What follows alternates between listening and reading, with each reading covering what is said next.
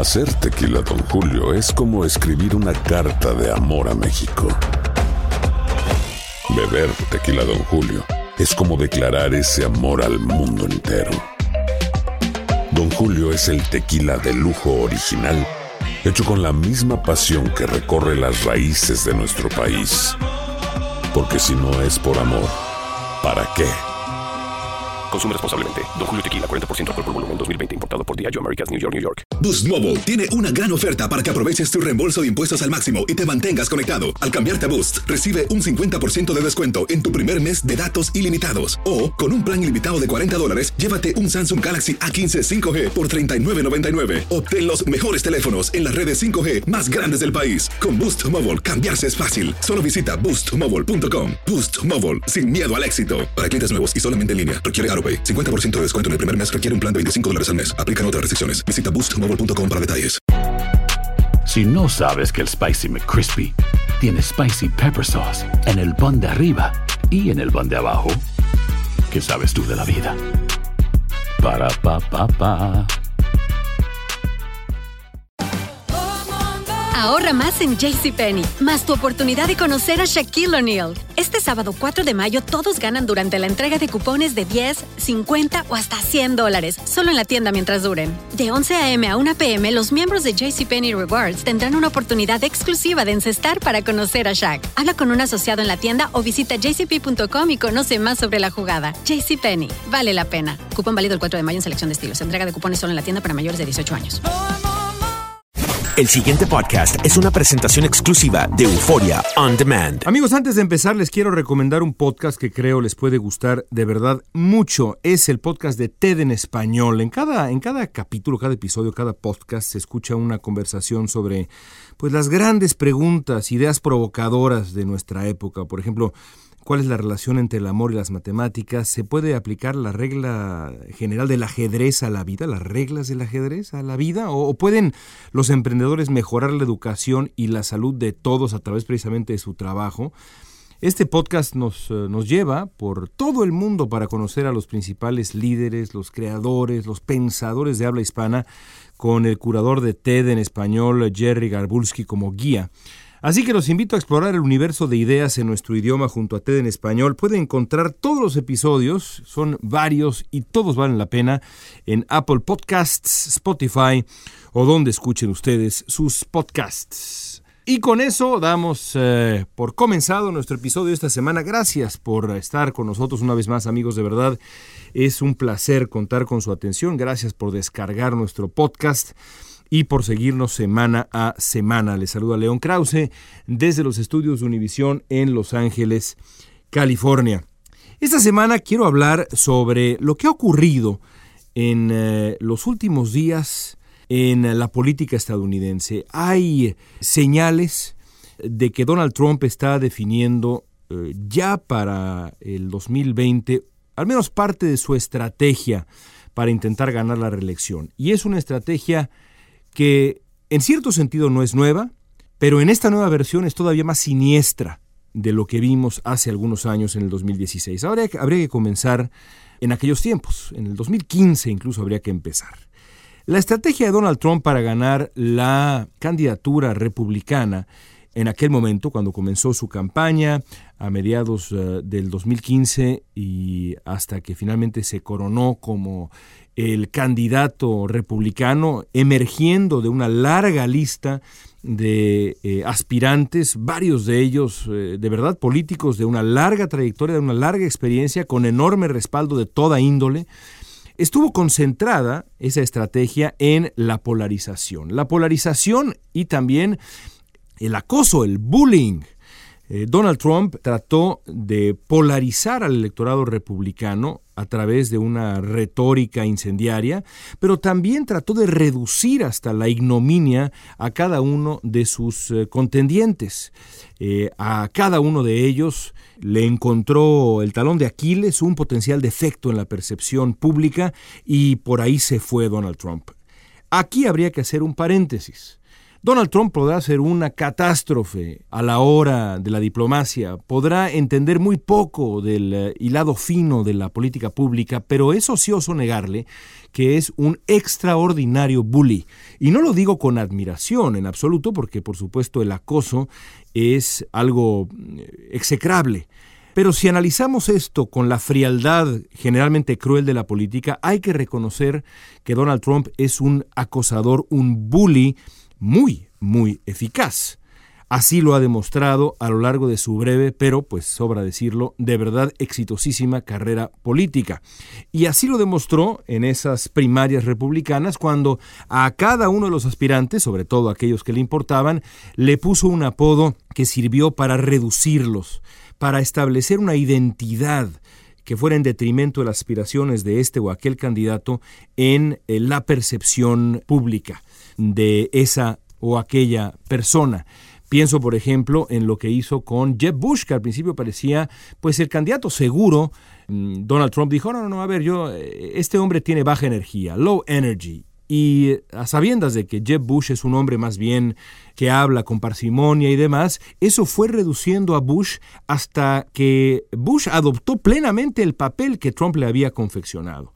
Lo mismo ocurrió con Ted Cruz, a quien le puso Lying Ted, Ted el mentiroso, y Cruz nunca pudo zafarse esa etiqueta. Lo mismo sucedió de manera dramática con Marco Rubio, que es, digamos, de estatura promedio o un poco abajo del promedio, y Trump, que es un hombre muy, muy alto, de, gran estatura, no moral sino física, le dijo eh, Little Marco, el pequeño Marco. Y eso también sirvió para reducir a Rubio, que por lo demás es un político notable lleno de defectos de nuevo en la, en la arena moral, pero por ejemplo un extraordinario orador. Yo siempre he dicho que a lo largo de los años, que ya no son pocos, viendo a los políticos en el arte de la oratoria en Estados Unidos, eh, solamente eh, Barack Obama, Bill Clinton y Marco Rubio han sido capaces, en mi experiencia, en estos años que llevo atendiendo a las convenciones, de eh, resultar hipnóticos al momento de dar un discurso frente a miles de personas. Bueno, a ese hombre lo redujo Donald Trump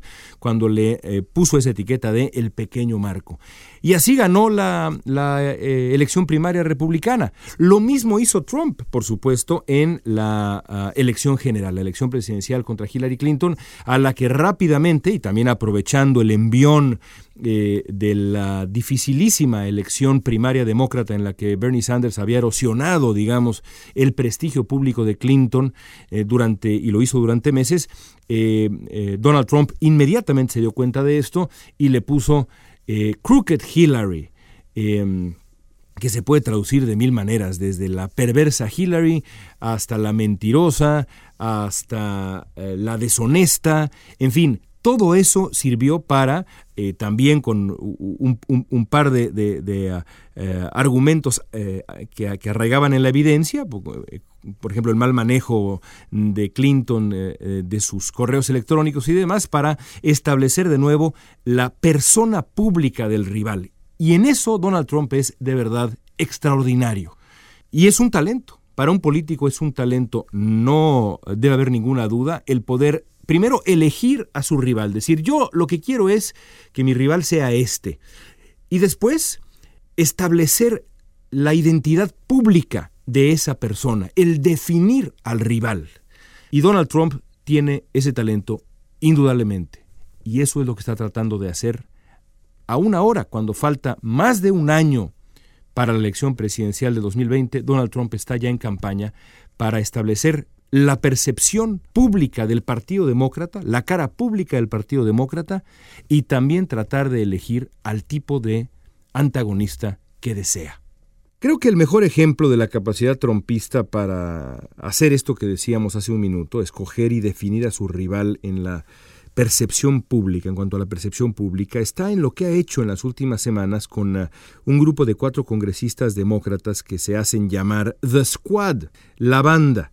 Son cuatro, cuatro mujeres jóvenes, muy progresistas, todas ellas de color, que han sido ahora el objetivo central de la furia racista de, Donald Trump en eh, su modalidad de bully supremo, haciendo lo que sabe hacer mejor, que es esta suerte de acoso inclemente a la que sometió primero a sus rivales republicanos, como decíamos ya, después a Hillary Clinton y ahora en este proceso a estas cuatro congresistas y como veremos en unos segundos más, no solamente a ellas, sino también a ellas, sino también a otras em, eh, figuras del Partido Demócrata.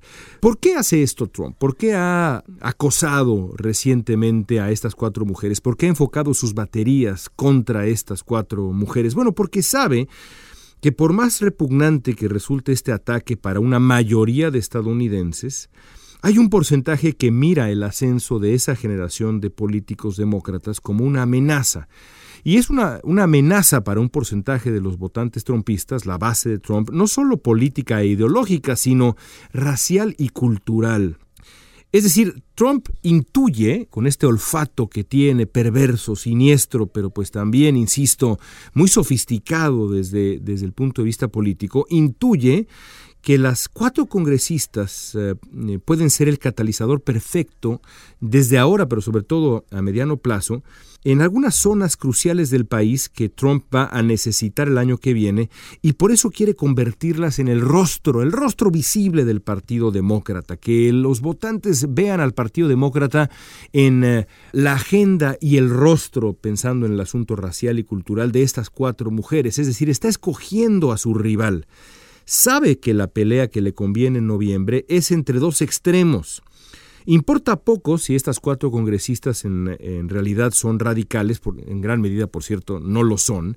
Lo que importa para Trump es cómo va a responder su base electoral a la creciente relevancia de esa generación, que, insisto, es joven, de color y progresista, en la arena política. Eso explica también el racismo reciente de Trump, eh, que por cierto es cada vez más evidente y abierto, Hace, por ejemplo, un par de días se lanzó durante el fin de semana contra el congresista afroamericano Elijah Cummings, que es una de las figuras más longevas y respetadas del Partido Demócrata en la Cámara de Representantes en Washington y ha sido un crítico acérrimo del trompismo en eh, distintas eh, eh, situaciones, incluida, incluido el trato a los migrantes en la, en la frontera. Bueno, el sábado Trump tuiteó un furibundo ataque contra Cummings y su distrito, al que eh, llamó un sitio repugnante, infestado de ratas y roedores, en donde ningún ser humano querría vivir. Se refería específicamente al Distrito Séptimo de Maryland, que está pues en la ciudad de Baltimore, que es una ciudad que en efecto ha tenido problemas, pero que en ningún sentido merece este tipo de maltrato, de acoso y mucho menos del presidente de Estados Unidos. La violencia verbal de Trump contra un congresista afroamericano respetado y mucho peor todavía contra una ciudad de Estados Unidos, pues evidentemente generó una avalancha de críticas. Eh, la más conmovedora para mí, la de Victor Blackwell, la reacción de Victor Blackwell, eh, colega, presentador afroamericano de la CNN, que simplemente se echó a llorar. No pudo aguantar las lágrimas y lloró de rabia mientras comentaba lo dicho por Trump. Claro que Blackwell tiene razón, porque nada justifica el horrendo ataque de Trump. Pero insisto, algo lo explica. Al lanzarse con esa furia discriminatoria contra Elijah Cummings y su distrito, que es mayormente afroamericano por supuesto, Trump está asusando la polarización racial.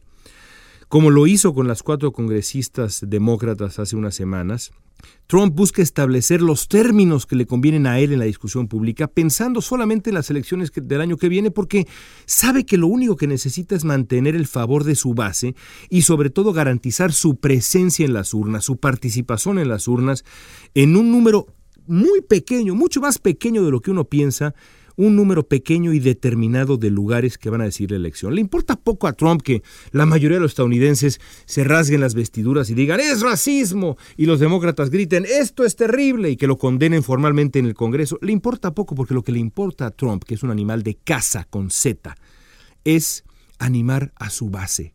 Y de su base a un segmento específico de su base en una zona específica de Estados Unidos, en lo que se llama el cinturón del óxido allá en eh, el noroeste eh, de Estados Unidos y luego un poco más hacia el noreste de Estados Unidos, la zona de Wisconsin, eh, la zona de Ohio, la zona de Pensilvania. Esa zona es la zona que le importa al presidente de Estados Unidos. Sabe que solo necesita o cree que solo necesita encender el temor cultural y el resentimiento racial de ciertos votantes y San se acabó. Por eso ataca a cuatro mujeres progresistas de color. Por eso ataca a Cummings y la ciudad de Baltimore. Los demócratas ya respondieron, insisto, condenando formalmente, lamentando, y, y, si uso este tono no es porque no me parezca que sea necesario, claro que es necesario, pero creo que se necesita más. Para vencer al racismo no basta con indignarse por su existencia. Hay que ofrecer una respuesta. Los demócratas tienen que elegir un candidato y una agenda que sea capaz de desarticular la estrategia de polarización radical de Donald Trump. Hay que ofrecer una respuesta, porque de lo contrario, Donald Trump, el bully supremo, ganará otra vez. Hasta aquí llegamos amigos, gracias por escuchar Epicentro. Estaremos de vuelta la próxima semana. El pasado podcast fue una presentación exclusiva de Euphoria On Demand. Para escuchar otros episodios de este y otros podcasts, visítanos en euphoriaondemand.com. Aloha mamá, ¿dónde andas? Seguro de compras. Tengo mucho que contarte. Hawái es increíble. He estado de un lado a otro con mi unidad. Todos son súper talentosos. Ya reparamos otro helicóptero Blackhawk y oficialmente formamos nuestro equipo de fútbol. Para la próxima te cuento cómo voy con el surf y me cuentas qué te pareció el podcast que te compartí, ¿ok? Te quiero mucho. Be All You Can Be, visitando goarmy.com diagonal español. Hay gente a la que le encanta el McCrispy y hay gente que nunca ha probado el McCrispy. Pero todavía no conocemos a nadie que lo haya probado y no le guste. Para, pa, pa, pa. ¿Quieres regalar más que flores este Día de las Madres? The Home Depot te da una idea. Pasa más tiempo con mamá plantando flores coloridas, con macetas y tierra de primera calidad para realzar su jardín. Así sentirá que es su día todos los días. Llévate tierra para macetas Bigoro por solo $8.97 y crece plantas fuertes y saludables dentro y fuera de casa.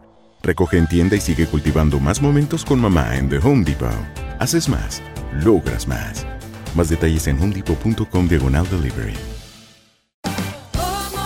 Ahorra más en JCPenney, más tu oportunidad de conocer a Shaquille O'Neal. Este sábado 4 de mayo todos ganan durante la entrega de cupones de 10, 50 o hasta 100 dólares, solo en la tienda mientras duren. De 11 a.m. a 1 p.m., los miembros de JCPenney Rewards tendrán una oportunidad exclusiva de encestar para conocer a Shaq. Habla con un asociado en la tienda o visita jcp.com y conoce más sobre la jugada. JCPenney, vale la pena. Cupón válido el 4 de mayo en selección de estilos. Entrega de cupones solo en la tienda para mayores de 18 años.